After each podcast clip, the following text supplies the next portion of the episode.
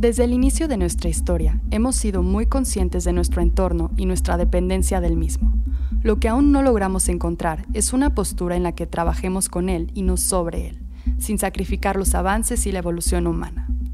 Es innegable que hoy en día nos encontramos ante un estado crítico con respecto a nuestro rol como especie, en un sentido tanto ecológico como social. Esta es una situación que nos atañe a todos y no distingue entre gobiernos, empresas ni individuos.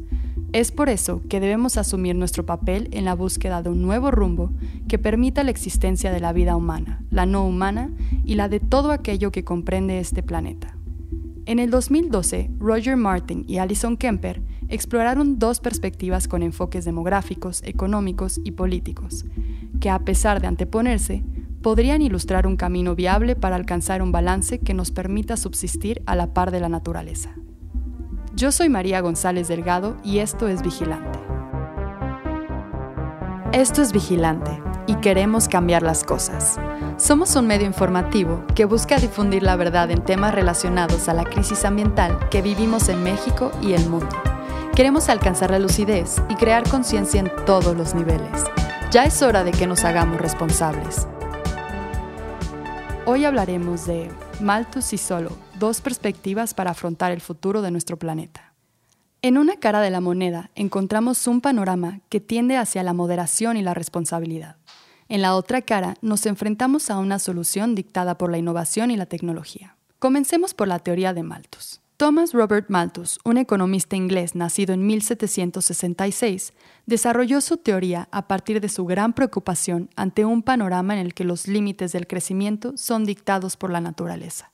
Malthus estableció que el crecimiento de la población sucedía de manera geométrica, es decir, 2, 4, 8, 16, mientras que la producción de alimentos crecía aritméticamente, 1, 2, 3, 4.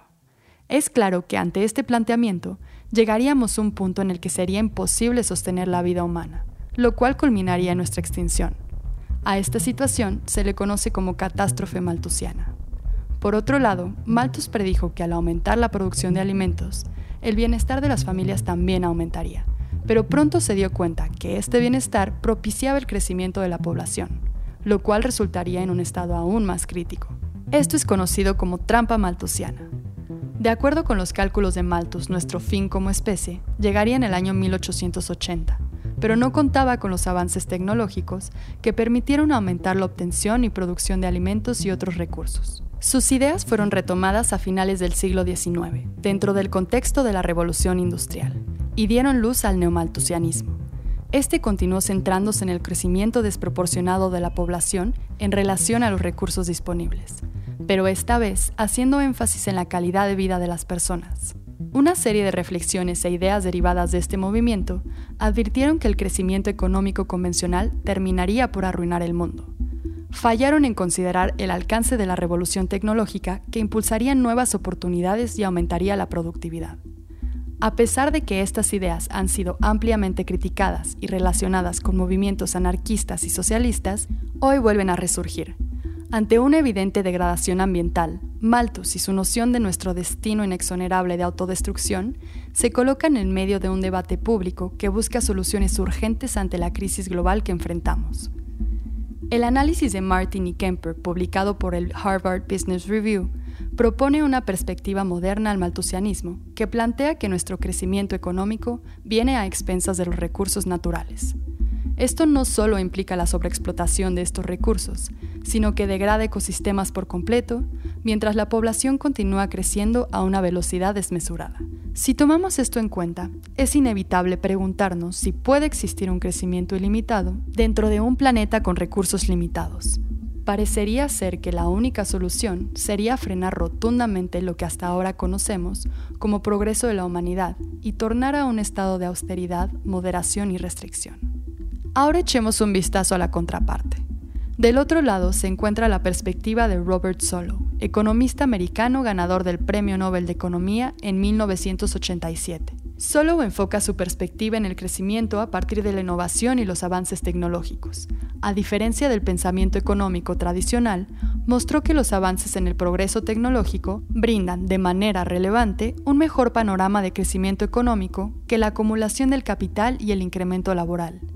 De acuerdo con su pensamiento, la humanidad no necesita buscar nuevos recursos ni nuevos mundos, sino innovar dentro del contexto en el que ya existimos. Este argumento sugiere ampliar aún más los escasos recursos con los que contamos.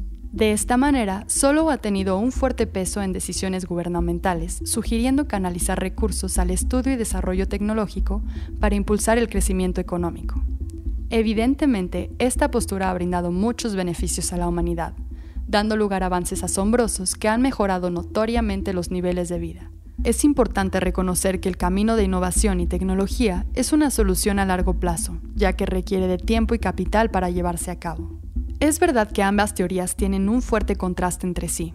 Aquellos que empatizan con las ideas de Malthus defienden una postura de responsabilidad y moderación, tachando a los creyentes de Solo de utópicos y ciegos ante una realidad latente en la que el deterioro ambiental y social va mucho más allá de la innovación.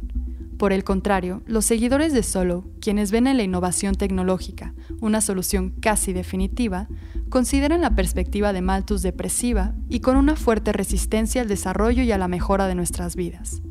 Los seguidores de Malthus temen que bajo una perspectiva soloviana, la gente se sentirá sin responsabilidad alguna ante los impactos que generamos y los recursos que utilizamos. Temen que ante un mundo malthusiano de moderación, nunca encontraremos la manera de sobrepasar la crisis y los problemas que enfrentamos como humanidad. Ahora, ¿qué hacemos con estas dos posturas?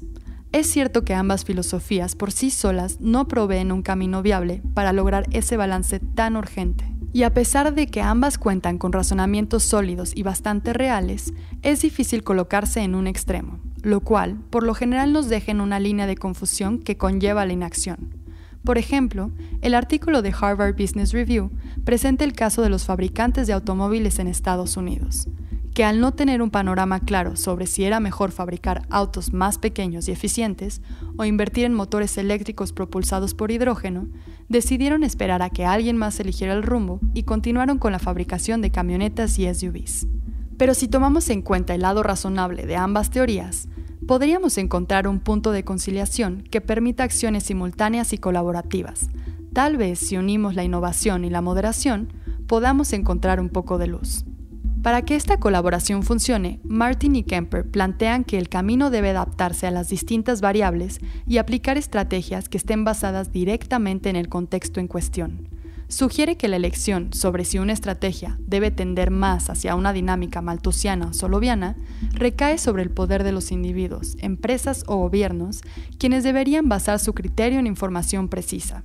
Por ejemplo, se plantea que si se trata de un recurso que se agota rápidamente con pocas o nulas posibilidades de encontrar un sustituto inmediato, la innovación soloviana no podría ser considerada como una solución. Pero si la crisis todavía se encuentra lejos, la innovación soloviana podría ser la respuesta. Al final, todo se reduce al avance y a la conservación a partir de la aplicación de un criterio. Otro aspecto fundamental es compartir un sentido de urgencia sobre las soluciones a los problemas ambientales y sociales. Los gobiernos, las empresas y los individuos deben trazar un objetivo común que dé rumbo a acuerdos y acciones. Dentro de esto, se propone que las partes de innovación y tecnología se encuentran más cercanas al área de gobierno y las compañías, pues requieren de políticas que las sustenten y un capital que permita desarrollarlas. A la par, la moderación se sitúa en una posición mucho más inclusiva y se sostiene gracias a las pequeñas acciones que, a pesar de parecer insignificantes, son esenciales para lograr un cambio. Priorizar una estrategia soloviana no significa abandonar la moderación maltusiana ni viceversa. Por el contrario, mezclarlas abre la puerta a la inspiración y el empoderamiento de todos, dos ingredientes indispensables en esta lucha. Así, ante una filosofía en la que Malthus y Solo logran un acuerdo hacia una meta común, todos tenemos mucho por hacer. Los gobiernos pueden regular e invertir, las empresas pueden innovar y crear, mientras que los individuos podemos cambiar nuestros hábitos y comportamiento, ejercer presión y adoptar nuevas tecnologías. Es muy importante tener en cuenta que el éxito de estas acciones está determinado por el compromiso, y la manera más poderosa para generar compromiso es la presión social la cual tiene el poder de influir en decisiones sociales, corporativas y políticas. Más allá de la estrategia que elijamos, uno de los retos más grandes a los que nos enfrentamos es amplificar y dirigir la presión social para que se convierta en una verdadera herramienta de cambio. ¿Y tú qué camino tomarás? Este podcast se basó en el trabajo de Roger L. Martin y Alison Kemper, publicado en el Harvard Business Review en el año 2012. Escucha nuestro podcast todos los miércoles en Spotify, Apple Podcast o tu plataforma favorita y encuéntranos en nuestras redes sociales como vigilante-bio.